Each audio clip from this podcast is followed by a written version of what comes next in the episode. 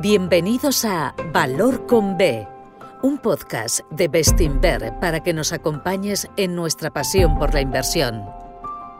Bestinver es la gestora independiente de fondos de inversión y pensiones con más de 30 años de experiencia, perteneciente al grupo Acciona. Hola a todos, soy Marta Vila y hoy me acompañará Francisco Casal, Product Specialist de Private Equity. Vamos a dedicar el capítulo de hoy a entender en qué consiste el private equity, cómo está evolucionando y qué nos puede aportar en nuestras carteras como inversores. Y qué mejor modo de hacerlo que con Francisco.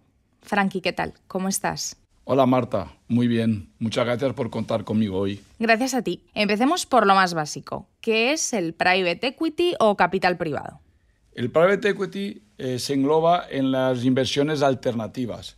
De forma general, eh, el objetivo son comprar participaciones significativas en las compañías y para poder gestionarlas tener una mayor influencia en su gestión con el objetivo de obtener eh, ganancias futuras en las inversiones que se hacen y poder venderlas a un precio superior a la inversión inicial. Esto se puede hacer tanto en empresas cotizadas como no cotizadas. También lo pueden hacer los fondos de, eh, de private equity de manera individual o de manera conjunta. Hay muchas variantes, pero la clave es participar en la gestión y en la creación del valor de esas mismas empresas. ¿Y qué valor añadido aportaría a la empresa? Cuando inviertes en este tipo de compañías, el objetivo que tienes es una gestión activa en ellas. El private equity, el objetivo también es alinear los intereses de los accionistas y los gestores. Cuando pasan unos años, se han generado un valor y la empresa estaría lista para ser desinvertida. Se organizan procesos de venta para maximizar ese valor y también la de los otros accionistas y ejecutivos que acompañan estos proyectos. El private equity, naturalmente, como todas las inversiones financieras, conlleva sus riesgos. Los fondos de private equity son productos complejos que no están diseñados para todos los clientes se dirige principalmente al cliente profesional o a minoristas con conocimientos y experiencia suficiente para entender las características y los riesgos del producto. Además, la inversión mínima en este tipo de productos es siempre superior a de otros fondos de inversión, que los oyentes probablemente ya invierten en ellos a lo mejor muchos de nuestros oyentes no han oído el término de private equity, pero es una práctica con muchos años de historia y muy habitual. Para que se hagan una idea, en España el sector del private equity ha generado en 2022 empleo en un 6,4%, 30.000 empleos, y suma en total 500.000 empleos. Así es, el private equity ya está muy enraizado en la economía española, ya representa un 0,7% del PIB español al final del año 2022, que ha sido la cifra más alta hasta el momento. Esto es comparable con el 0,22% en el año 2015. Está cada vez más representado en el día a día de la economía y sus cifras ya son muy importantes en términos de volúmenes de operaciones. En el año 2022, que fue un año récord, se cerraron 9.200 millones de euros en operaciones de private equity y al final de cuentas no hay que olvidar que fue un año ya complicado a nivel macroeconómico. Claramente se nota un enorme crecimiento y por lo que parece va a continuar en el tiempo. Bueno, ahora que entendemos mejor en qué consiste el private equity, Frankie, como especialista de producto, ¿por qué dirías que merece la pena invertir en private equity?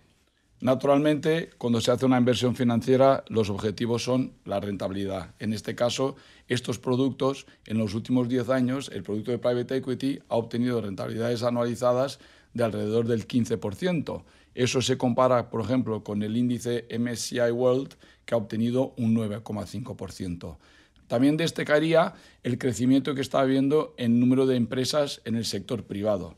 En la Unión Europea, por ejemplo, entre el año 2009 y el año 2020, el número de empresas que cotizaban han caído un 23%.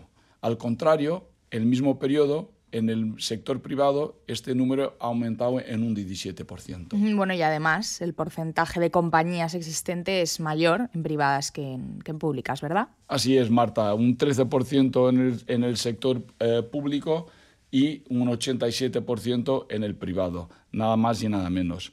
Es verdad que también que la exposición del private equity también permite eh, tener exposición a empresas no cotizadas, que normalmente son inaccesibles a la gran mayoría de los inversores. ¿Y por qué motivo una empresa no cotiza en bolsa? ¿Qué compañías prefieren este tipo de financiación? Al día de hoy, la razón por qué no lo hacen puede tener que ver con el tema operativo y también con el momento del mercado. Es verdad que también en el private equity, como hemos dicho anteriormente, se puede hacer una gestión más activa de esas empresas y sobre todo dependiendo en la fase en que esté. Si es una fase de lanzamiento de un nuevo producto, una fase de expansión a nivel internacional y todo eso permite eh, que el private equity obtenga eh, muy, buenos resultados en ese tipo de inversiones. También es verdad que eh, la exposición a la volatilidad y también muchas veces hacen con que los accionistas mayoritarios de las empresas decidan mantenerlas privadas para no estar expuesto a ese tipo de movimientos. También hay otros factores como son el, em, empresas familiares que con el objetivo de no perder el control lo que consiguen es acuerdos con otros private equities para que les ayuden en el crecimiento a través de otros eh, instrumentos como sean, por ejemplo, los convertibles.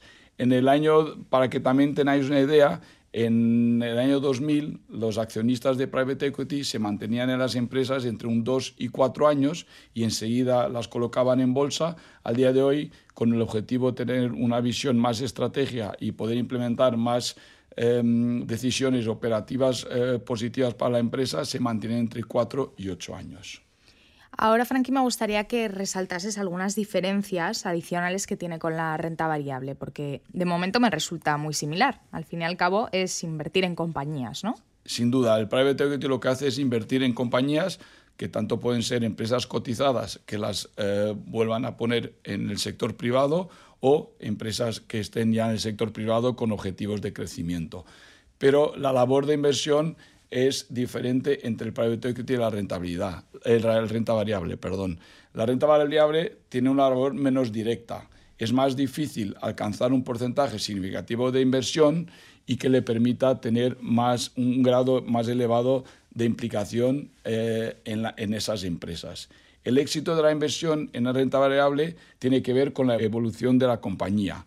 Sin embargo, en el private equity tú mismo estás interviniendo en esa marcha de, la gestión de la empresa, tienes mayor control.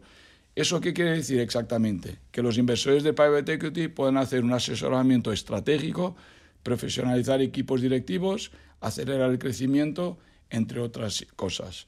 Todos son aspectos muy vinculados a la gestión de los negocios de los gestores de renta variable y casi nunca hacen parte de lo que es la esencia del private equity. ¿Y sobre los riesgos, qué diferencias existen?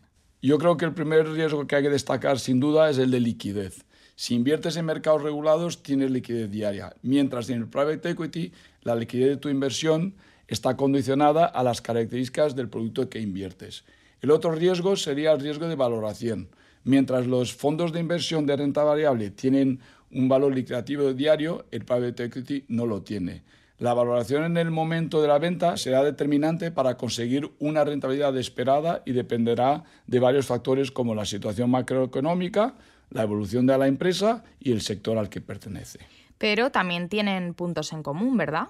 Sí, sobre todo para los oyentes eh, que conocen Bestinver, yo creo que lo más importante son los, eh, la filosofía de inversión en valor y los puntos en común que tiene con el private equity. Tanto el análisis fundamental, que se analizan las empresas en profundidad antes de invertir en ellas, como la gestión del riesgo y, naturalmente, el largo plazo. Hablemos de la diversificación y descorrelación que aporta a la cartera total de los inversores. Dentro de nuestro modelo CML, corto, medio, largo plazo, en Bestinver entendemos que esta inversión correspondería a un horizonte temporal a largo plazo, ¿verdad? Exactamente, eso es. Hay que tener en cuenta que el mundo del private equity está menos expuesto a la inestabilidad de los mercados públicos a corto plazo, lo cual permite centrarse en la gestión de las empresas e impulsar la creación del valor a largo plazo, algo que nos parece muy importante. En el año 2008, con la gran crisis financiera, los mercados de renta variable cayeron un 49%, en este caso el índice MSCI World, mientras que el índice de private equity, que es analizado ah, por la fuente Prequin, cayó un 26%. Por otro lado, el aumento de la actividad de las bolsas ha llevado a los inversores a considerar cada vez más estas inversiones por la baja correlación que tiene con el comportamiento del mercado. Al incorporarlo, los inversores han visto reducida la volatilidad general de sus carteras, obteniendo retornos atractivos y sirviendo de cobertura contra la inflación y la caída del valor de los activos tradicionales. Bien, entonces para la inversión para un horizonte temporal a largo plazo aportaría descorrelación y diversificación a una cartera de renta variable. Efectivamente, hay otras razones y lo que hoy en día se comenta mucho es que el famoso asignación de activos de un 60% renta variable y un 40% renta fija empieza a ser más un 50-30-20. Este último 20 es lo que se ha añadido a inversiones alternativas y dentro de esos 20 podríamos considerar que private equity podría representar un 5% en las carteras en el futuro. Aún así, en Bestinver no creemos que todas las carteras puedan tener este porcentaje de inversión, sobre todo dependiendo de las características de los inversores. Dependerá siempre de su horizonte temporal, que es eh, una aproximación interesante y nos sirve de referencia y también nos permite ver la cabida que este tipo de producto podrá tener en sus carteras. Creo que podríamos resaltar otra ventaja de este tipo de fondos y es que tienen una gran variedad de recursos a su disposición para impulsar el crecimiento de las compañías, ya que cuentan con equipos con amplia experiencia y con buen conocimiento de sus mercados objetivos y además están apoyados por una base de capital para financiar iniciativas de, crecimiento. Sí, por supuesto. A través de esta participación relevante, como ya hemos comentado anteriormente, los gestores de private equity pueden ejercer un control significativo en las decisiones, estrategias y de gestión de la empresa. El mayor periodo de tenencia permite a los gestores de private equity disponer de más tiempo para implementar esas iniciativas e impulsar muchas veces cambios a nivel empresarial. Pues me parece que hemos mencionado las ventajas más relevantes. Me gustaría pasar a hablar de la macro. Estamos viviendo un periodo de incertidumbre. ¿Cómo puede afectar la macro a este tipo de activo? Estamos viviendo un tiempo nuevo y sobre todo el aumento de los tipos de interés para eh, contrarrestar la inflación podría provocar que algunas empresas tuviesen valoraciones inferiores en el futuro y eso traducirse en un incremento del coste de la deuda para las empresas. Para el private equity esto es positivo porque es una nueva fuente de financiación que las empresas tienen y que en este momento con, eh, con, la capacidad que tienen de inversión, les podría ayudar a esas empresas a mantener sus crecimientos y a, su expansión.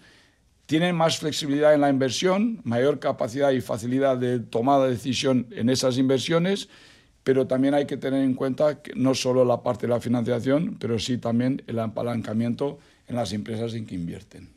Entonces, claramente existen numerosas razones por las cuales debemos abrir nuestra asignación de cartera a las inversiones alternativas y específicamente al private equity. Pero, ¿es el private equity para todo tipo de inversores? No, eso es muy importante resaltarlo por las características que los inversores tengan. Eh, es un producto dirigido principalmente a inversores profesionales.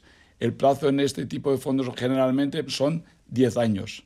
Hay que tener en cuenta eh, que este periodo de inversión, eh, cuando se hace una inversión en este tipo de producto y en estos fondos, como hemos comentado anteriormente, el riesgo de liquidez es muy importante porque no se podrá deshacer de esa inversión en por lo menos 10 años.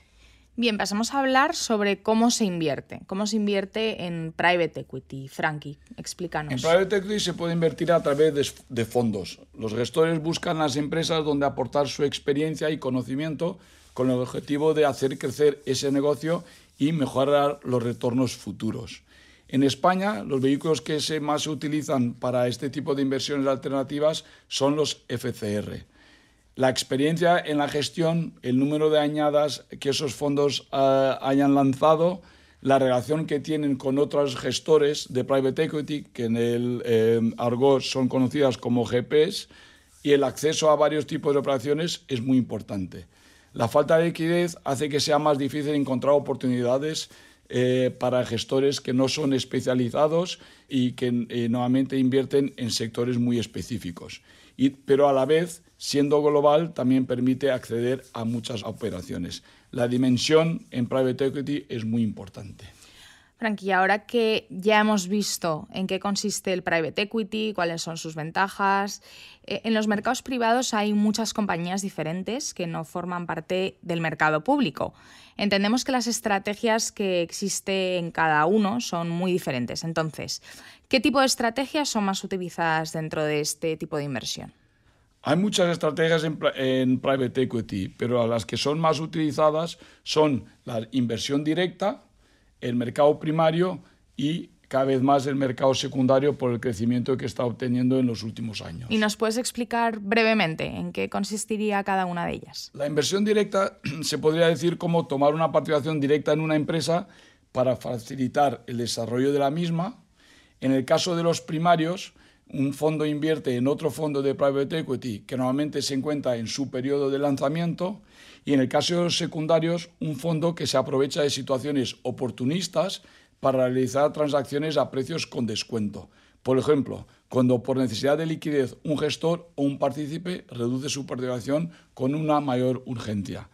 Estas diferentes estrategias naturalmente tienen un perfil de riesgo diferente y un retorno distinto. Pasemos ahora a sectores y tipo de compañías. ¿Cuáles son los más típicos para el private equity? ¿Todas las empresas son tecnológicas, tamaño garaje o hay otro tipo de empresas? Yo creo que cada vez más eh, el abanico de oportunidades de inversión en private equity se está ampliando. Antes, naturalmente, como tú mencionabas, se asociaba el private equity a tecnología, sobre todo por el inicio del año 2000, cuando empezaron a aparecer las grandes empresas de tecnología. Al día de hoy depende el crecimiento y por dónde los private equities se quieran eh, direccionar para eh, invertir en diferentes sectores. El sector de salud, por ejemplo, hoy en día está trayendo muchas oportunidades al sector al private equity. Esto también se puede asociar, por ejemplo, a las cuestiones de la pandemia del COVID. También tenemos el sector de educación, donde naturalmente el crecimiento que está habiendo en todo lo que es la parte de educación y sobre todo la parte de educación relacionada con tecnología, alimentación por ejemplo, en España el private equity ha invertido en empresas como Pastas Gallo, Natural Fruit, Goico, la propia empresa de hamburguesas que ha, ha, visto tener crecimientos muy grandes en los últimos años, y Idealista. También se puede invertir en compañías más defensivas y que estén menos expuestas al ciclo. A nivel internacional, eh, tenemos varios ejemplos de otras empresas donde el private equity les ha ayudado a crecer. El caso de TikTok, el caso de SpaceX, muchas de ellas han tenido la ayuda del private equity para crecer y para expandir sus negocios. En definitiva, cada vez más hay sectores distintos donde se puede invertir, cada vez hay más private equities que se hacen especialistas en determinados sectores y que eso ayuda a encontrar nuevas empresas y cada vez más el universo donde las empresas de private equity, los gestores, perdón, de private equity pueden invertir es cada vez mayor. Pues muchísimas gracias, Frankie. Me parece que hemos tocado todos los puntos relevantes para que los oyentes tengan una idea de en qué consiste. Por supuesto, si tienen cualquier duda, eh, se pueden poner en contacto con nosotros, con el equipo de relación con inversores de, de Bestinver. Y no sé si quieres añadir algún mensaje más que, que nos haya faltado, incluso alguna conclusión para acabar con el episodio. Muchas gracias, Marta, por darme la oportunidad de transmitir lo que es el private equity a nuestros oyentes.